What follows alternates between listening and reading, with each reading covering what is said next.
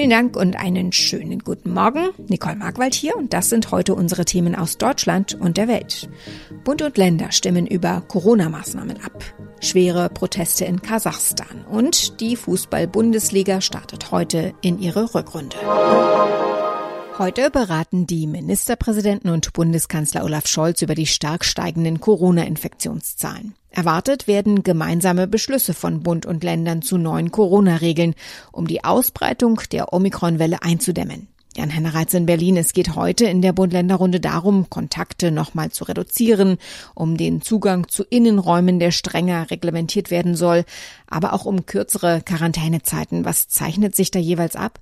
Es wird auf jeden Fall kleinere Verschärfungen geben. Dafür macht sich ja unter anderem auch Gesundheitsminister Lauterbach schon seit Tagen stark. Und zu kürzeren Quarantänezeiten liegen ja auch schon konkrete Vorschläge auf dem Tisch. Dazu gibt es die Idee oder den Vorschlag, bundesweit 2G Plus für bestimmte Innenräume einzuführen. Im Gespräch sind vor allem Restaurants. Das hieße dann, dass da nur noch rein dürfte, wer geimpft oder genesen ist und zusätzlich negativ getestet. Keinen zusätzlichen Test sollen Geboosterte brauchen. Kommen wir nochmal auf die Quarantänezeiten zu sprechen. Da gibt's ja den Vorschlag, dass sich Infizierte und auch Kontaktpersonen bereits nach sieben Tagen freitesten können. Wer in der sogenannten kritischen Infrastruktur arbeitet, wie zum Beispiel in Krankenhäusern, sogar schon nach fünf Tagen.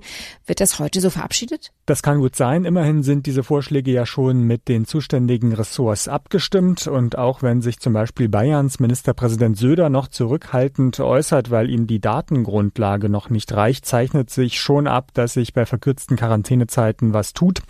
Frage ist noch, ob dann die Details am Ende genauso aussehen wie vorgeschlagen.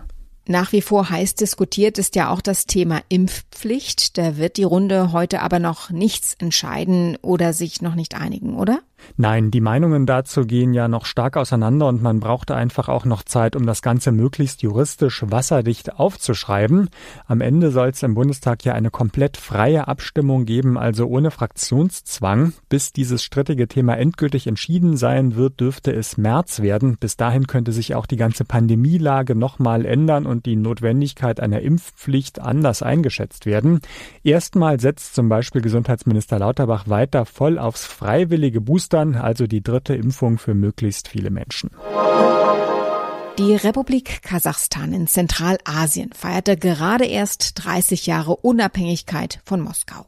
Das autoritär regierte Land hat große Öl- und Gasreserven, wird aber von Armut und wirtschaftlichen Problemen geplagt.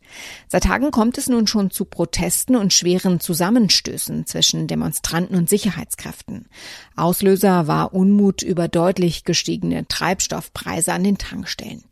Bei den Unruhen kamen viele Menschen ums Leben, es gibt hunderte Verletzte und plötzlich klingt sich auch Moskau wieder ein. Hanna Wagner berichtet. Ja, die Ereignisse in Kasachstan haben sich in den letzten Tagen tatsächlich regelrecht überschlagen. Die gestiegenen Gaspreise waren eigentlich nur eine Art, ja, Tropfen, der das fast zum Überlaufen brachte, denn viele Kasachen sind schon seit langem wütend über Korruption und Machtmissbrauch in ihrem Land. Präsident Tokayev geht hart vor gegen die Demonstranten und setzt auch Militär ein. Auch aus dem Ausland sind mittlerweile Soldaten eingetroffen, unter anderem aus Russland, die bei der Niederschlagung der Proteste helfen sollen. Klar ist, dass die Situation derzeit so dramatisch ist wie seit Jahren nicht mehr in Kasachstan.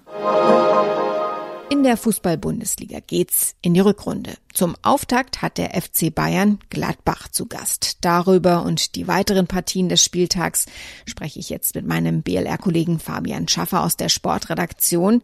Fabian, Bayern gegen Gladbach, wie ist da jetzt die Personalsituation? Es gibt ja gerade sehr viele Corona-Fälle bei den Spielern. Ja, das ist schon echt enorm. Neun Profis sind's bei den Bayern, vier bei den Gladbachern. Wie es dazu gekommen ist, Bayern-Coach Julian Nagelsmann hat da so seine eigene Theorie. Also wir haben alle möglichen Dinge auch getan. Warum wir jetzt mehr Infizierte haben als andere Clubs, kann ich Ihnen nicht sagen. Ich weiß, dass wir die Stäbchen relativ weit reinrahmen. Ja, Vielleicht ist das ein Punkt, äh, ist aber der einzige erklärbare, den ich habe, äh, der natürlich mit dem Augenzwinkern. Bei so vielen Infizierten war auch über eine Spielverlegung diskutiert worden. Die Partie soll aber stattfinden. Um genau zu sein, heute ab 20.30 Uhr. Und welche Partien stehen noch an? Naja, Bayern-Verfolger Dortmund ist in Frankfurt zu Gast. Das ist die Samstagabendpartie. Los geht's um 18.30 Uhr. Ansonsten trifft Leipzig auf Mainz, Freiburg auf Bielefeld und Leverkusen auf Union Berlin. Und am Sonntag schließen die Partien Hertha BSC gegen Köln und Bochum gegen Wolfsburg den Rückrundenauftakt ab.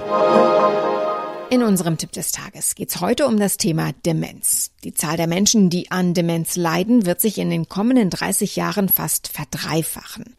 Das sagt eine Studie voraus, die in der Fachzeitschrift The Lancet veröffentlicht wurde. Der Grund, es gibt immer mehr Menschen auf der Welt und die werden immer älter. Aber man kann was dagegen tun, um das Risiko an Demenz zu erkranken zu minimieren, auch schon in jungen Jahren. Thomas Bremser hat die Einzelheiten. Es gibt ja verschiedene Risikofaktoren, die die Wahrscheinlichkeit erhöhen, im Alter dement zu werden. Welche gehören dazu? Ja, zum Beispiel Rauchen, denn das greift die Blutgefäße und Gehirnzellen an, also am besten aufhören. Auch hohe Blutdruckwerte können auf lange Sicht das Risiko an einer Demenz zu erkranken erhöhen, also den Blutdruck regelmäßig checken. Fettleibigkeit, auch ein Risiko, also je öfter wir uns bewegen, desto besser. Tanzen fördert dazu noch die Koordination. Und natürlich gesund essen, das gehört auch dazu, besonders gut pflanzliche Öle, Walnüsse, Gemüse und Blaubeeren. Zu viel Stress kann auch Demenz fördern und zu wenig Schlaf. Was kann ich denn im jungen Alter tun, um Demenz vorzubeugen, ohne vielleicht direkt daran zu denken? Ja, wer schlecht hört und kein Hörgerät nutzt, der kann Probleme mit dem Gedächtnis bekommen. Woran das genau liegt, ist nicht ganz geklärt. Aber das Gehör regelmäßig testen lassen und dann auch früh ein Hörgerät nutzen im Zweifel. Außerdem können schwere Stürze auf den Kopf das Gehirn schädigen und eine Demenz begünstigen. Also auch mal die Balance etwas trainieren. Und ob alt oder jung regelmäßig das Gedächtnis trainieren und fördern. Dadurch werden die Verbindungen zwischen den Nervenzellen gefördert. Das geht durch Sudoku oder Kreuzworträtsel Lesen, Schachspielen oder Sprachen lernen. Gibt es denn auch Krankheiten, die ich bekommen kann, die dann das Risiko einer Demenz erhöhen? Ja, die gibt's. Bei einem Schlaganfall zum Beispiel ist das Demenzrisiko höher, auch wenn der schon länger zurückliegt. Also eine gezielte Schlaganfalltherapie ist in dem Fall wichtig. Wer alkoholkrank ist, leidet später auch mit einer höheren Wahrscheinlichkeit an Demenz oder auch Nervenkrankheiten wie Parkinson. Demenz kann aber auch genetisch bedingt sein. Und wenn ich jetzt all die Dinge, die wir gerade besprochen haben, beachte, kann ich dann definitiv verhindern, dass eine Demenz entsteht? Ja, das ist wissenschaftlich noch nicht ganz gesichert, aber Studien zeigen, dass Demenz seltener bei Personen auftritt, die diese Risikofaktoren minimiert haben, sich also regelmäßig bewegen, gesund essen und auch sozial aktiv sind. Also ich kann dann nicht ausschließen, dass ich irgendwann dement werde, aber die Chancen sind dann geringer. Morgen, am 8. Januar, wäre Pop-Ikone David Bowie 75 Jahre alt geworden. Heute aber, fast genau sechs Jahre nach seinem Tod, erscheint ein neues Album des Sängers. Das Album heißt Toy. Die Musik darauf ist allerdings alles andere als neu. Philipp Detlefs berichtet. Das sind Songs, die Bowie vor rund 20 Jahren schon aufgenommen hat. Geschrieben hatte sie aber noch früher zwischen 1964 und 1971. Das sind Neuinterpretationen dieser Songs, die er zum Teil früher auch schon veröffentlicht hatte und ein paar Lieder, die er extra dafür geschrieben hatte. Eigentlich sollte Toy schon 2001 rauskommen, aber Bowies Plattenfirma wollte damals lieber ein Album mit ganz neuen Songs und so ist Toy dann eben im Schrank gelandet, bis jetzt. Einige Songs hatte Bowie mal als B-Seiten veröffentlicht, später ist Toy auch mal im Internet aufgetaucht, aber erst kommt es endlich ganz offiziell raus. Soweit das Wichtigste an diesem Freitagmorgen. Ich heiße Nicole Markwald und wünsche einen guten Tag und ein schönes Wochenende.